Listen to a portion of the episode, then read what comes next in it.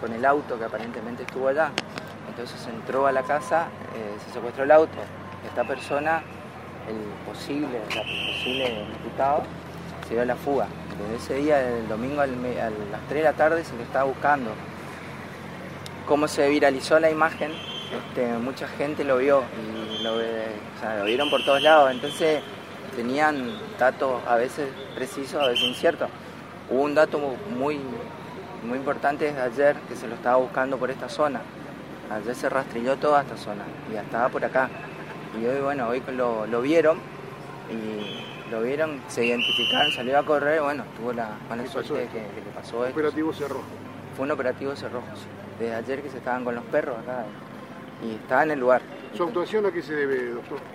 Mi actuación es para el allanamiento y la detención del domingo, que eh, por un exhorto del doctor Casco, que es el que tiene la causa en San Vicente, eh, me pidió colaboración, entonces bueno, hicimos el allanamiento, ese ya se escapó. Este, aparentemente estuvo alertado, no sabemos todavía, no le puedo confirmar, pero bueno, se escapó. Y ahí a partir de ahí, bueno, yo entré en la búsqueda. O sea, yo me, mis, mi actuación es solo la búsqueda y la aprehensión porque el, el- el juez de la causa está en San Vicente y no se puede trasladar hasta acá porque tiene la causa allá. Entonces pidió colaboración con la búsqueda. ¿Cómo sigue la causa, doctor?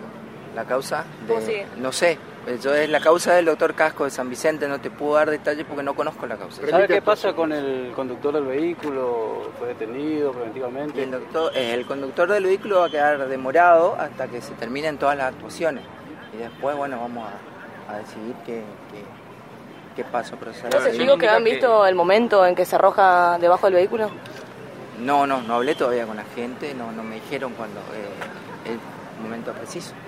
Pero él es- se estaba escapando de la comisión policial y bueno, por la velocidad no te sabría decir si se tiró para suicidarse a propósito o si en la desesperación de la corrida no vio el camión y ¿Cómo lo identificaron, doctor? ¿Está entero? Porque nosotros no por los tatuajes. Por los Por los tatuajes se le identificó, eh, se le identificó, digamos, una identificación rápida. Ahora después se va a la morgue y ahí se le va a tomar las huellas, se le hace toda la identificación que de protocolo.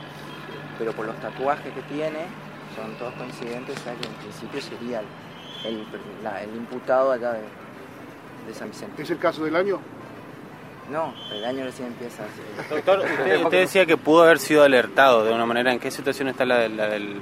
¿Hay un policía de ahí por ahí implicado? Todavía no fue al juzgado y todavía no fue imputado, todavía no fue indagado, así que no te podría decir todavía. Mañana va a estar el ¿Cómo- juzgado. ¿Cómo llegaron a esa conclusión? Digamos que él pudo haber participado alertando a esta persona en este caso. Porque se secuestraron los teléfonos de la gente de la, de la casa que se allanó y bueno, y de ahí surge una información que aparentemente un personal de la fuerza policial podría estar, eh, digamos, implicado en el, en, en el aviso que recibió como para fugarse. Y ahora ¿Eso es está grave? detenido esa persona, ese Ahora está policía. detenido. ¿Eso es grave?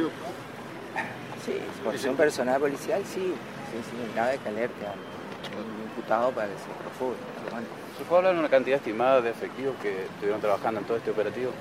muchísimo, mira, eh, no te puedo decir, pero mucha gente, inclusive vino gente de San Vicente, de San Pedro, estuvieron colaborando con, con la, con la búsqueda.